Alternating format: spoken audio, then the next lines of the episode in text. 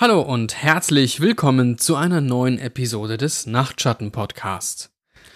Ich hoffe, bei dem Wetter lässt ihr euch ordentlich brutzeln und bräunen und habt euch ein bisschen vom Schatten gerettet jetzt und habt ein bisschen Zeit fürs Podcasting, für den Nachtschatten Podcast.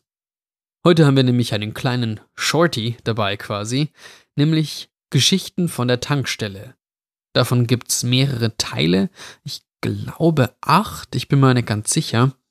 Ähm, und die werden wir jetzt so Stück für Stück einfach machen. Die sind immer relativ kurz und ja, ihr werdet sehen. Und äh, heute haben wir den ersten Teil. Also, Geschichten von der Tankstelle.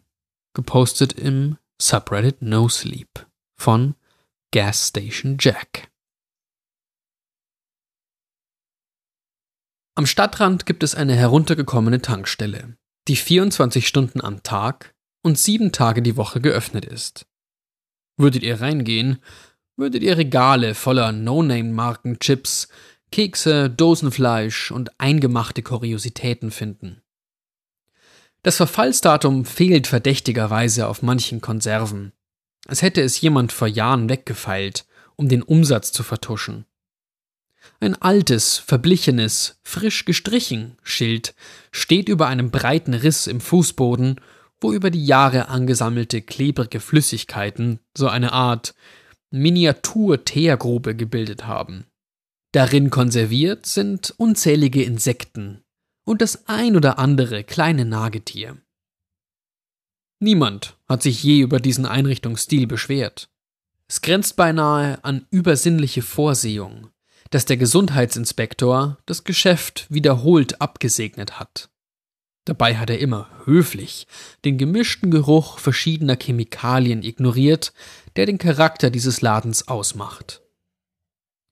Deutlich wahrnehmbarer als das statische mechanische Summen der Getränkemaschine, die in den 70ern eingebaut und seitdem kein einziges Mal gewartet worden war. Störender als die scheinbar zufälligen warmen und kalten Luftzüge, die einen durch den Laden begleiten zu scheinen und nerviger als die Familie mutierter Waschbären, die im Lüftungsschacht hinter dem Fettfang leben. Immerhin nehmen wir an, dass sie mutiert sind. Zumindest müssen sie durch Inzucht genetisch stark beschädigt sein, bis hin zu geistiger Zurückgebliebenheit. Das Alpha-Tier, ein muskulöser, fast ein Meter großer Bastard namens Rocco, wurde schon öfter beobachtet wie er an den Reifen der Autos knabbert und wurde schon mindestens zweimal überfahren. Aber er kommt immer wieder zurück. Dieser nachhaltige Geruch, eine süßliche Kombination von Geißblatt, Ammoniak und Kotze, wurde niemals eindeutig identifiziert. Aber die meistverbreitete Theorie ist, dass er unterirdischen Ursprungs ist und durch die feinen Risse im Beton sickert, die sich jedes Jahr weiter ausbreiten. Am stärksten ist der Gestank nach dem Regen. Und so beißend, dass es einem die Tränen in die Augen treibt, wenn man zu nah an die Gullis kommt, wo sich selbst Rocco und sein Clan nicht hinwagen. Wenn ihr reingeht, würdet ihr vielleicht auch den Badezimmer-Cowboy treffen. Er ist so eine Art urbane Legende hier in der Gegend und taucht immer nur dann auf, wenn man alleine und nichtsahnend ist.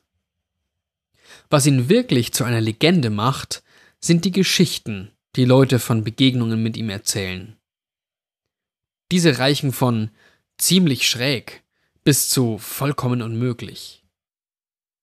So wie der Typ letzten Monat, der eigentlich pinkeln wollte, aber seine Meinung dann geändert hat, als er ihn neben dem Pissoir stehen sah in einem Staubmantel, Halstuch, Stiefeln und Chaps, wie er gerade Ballontiere verteilte. Oder ein paar Wochen danach, als ein anderer Kunde in dasselbe Badezimmer ging und dort einen Mann vorfand, der nichts außer einem Cowboyhut, Boxershorts und Stiefeln mit Sporen trug und eine Axt an einem altmodischen Schleifstein schärfte. Als er reinkam, hörte er auf damit sah lächelnd auf und sagte, Komm her, Mann, leg los, komm schon. Wenn du zu den Glücklichen gehörst, die den Cowboy sehen, der auf der Toilette spukt, oder auch nicht, nur keine Sorge. Er ist völlig harmlos und normalerweise sogar sehr höflich. Ehrlich, er scheint gar kein schlechter Kerl zu sein. Vor allem nicht im Vergleich zu den anderen Dingen, die hier so passieren. Wenn du reinkommst, bekommst du auf der Stelle Zahnschmerzen. Das ist ein merkwürdig häufiges Phänomen, das niemand so richtig versteht. Aber nach ein paar Stunden sollten sie wie von selbst wieder verschwinden. Wenn du reinkommst, wirst du höchstwahrscheinlich mich hinter dem Tresen sitzen sehen, weil ich der einzige Vollzeitangestellte bin. Und ich bin fast immer hier. Vielleicht lese ich dann gerade ein Buch, weil aus irgendeinem Grund das Internet hier draußen nicht funktioniert und der Handyempfang ist spärlich an guten Tagen und non-existent an den meisten. Wenn du telefonieren musst, dann kannst du rausgehen und ein Stück den Hügel hoch. Am besten Richtung Stadt. Denn in der anderen Richtung liegt der Wald. Und ich will gar nicht erst mit Gründen anfangen, warum das eine schlechte Idee wäre. Oder natürlich, du kannst mir 25 Cent die Minute bezahlen und das Festnetztelefon benutzen. Diese Regel haben sich die Besitzer einfallen lassen, und ich muss sie einhalten, denn sie überprüfen die Telefonrechnung, verstehst du? Tut mir leid. Wenn du hier bist, fühl dich bitte nicht angegriffen, wenn ich keine Unterhaltung mit dir anfange. Denn wenn ich ganz ehrlich bin, weiß ich auch nicht immer, ob jemand, der durch diese Tür kommt, real ist. Und wenn ich jeden zur Kenntnis nehmen würde, der ein echter Mensch sein könnte, würde ich den Verstand verlieren. Und davon brauchen wir wirklich nicht noch mehr hier. Ich denke, was ich damit sagen will, ist, mir passieren merkwürdige Dinge in dieser heruntergekommenen Tankstelle am Stadtrand. Ich wünschte, ich könnte euch die verrückteste Sache erzählen, die mir je passiert ist. Aber ich glaube, da könnte ich mich nicht entscheiden. Es sind einfach zu viele. Ich habe insgesamt vier Särge hier drin gesehen. Zu drei verschiedenen Zeitpunkten. Ich habe ein Dutzend Leute getroffen, die aus dem Wald Richtung Stadt wandern und behaupten, sie wären gerade Aliens entkommen oder einer Regierungsverschwörung und dass sie kein Geld hätten und ob ich sie nicht umsonst telefonieren lassen könnte, bevor sie sie wieder finden. Aber Regeln sind Regeln. Und ich habe keine Lust, meinen Job zu verlieren, nur weil es jemand nicht schafft, mit etwas Kleingeld in der Hosentasche zu fliehen. Und dann war da natürlich noch Farmer Brown, ja, das ist sein richtiger Name, der wütend wurde und sich bei uns über das Futtermittel beschwert, das wir für ihn bestellten. Er bestand darauf, dass etwas damit nicht stimmte.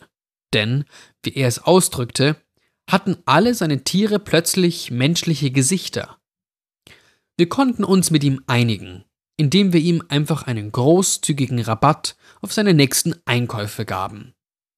Aber bald darauf kam er nicht mehr vorbei, und sie fanden, was noch von ihm übrig war, in seinem Bauernhaus, das von innen abgesperrt war.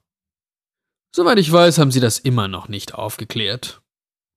Naja, ich denke, ich kann euch noch ein paar mehr Geschichten erzählen. Aber erst muss ich mich für die Arbeit fertig machen. So, das war's wieder für heute. Wie gesagt, es gibt noch weitere Teile von den Geschichten von der Tankstelle, mir macht der Charakter auf jeden Fall viel Spaß und ich bin gespannt, was sonst noch an der Tankstelle passiert. Der Knabe ist mir auf jeden Fall sehr sympathisch. Gut, dann genießt das Wetter, genießt die Sonne, rettet euch in den Schatten und wir hören uns dann beim nächsten Mal. Bis dahin, schlaft gut.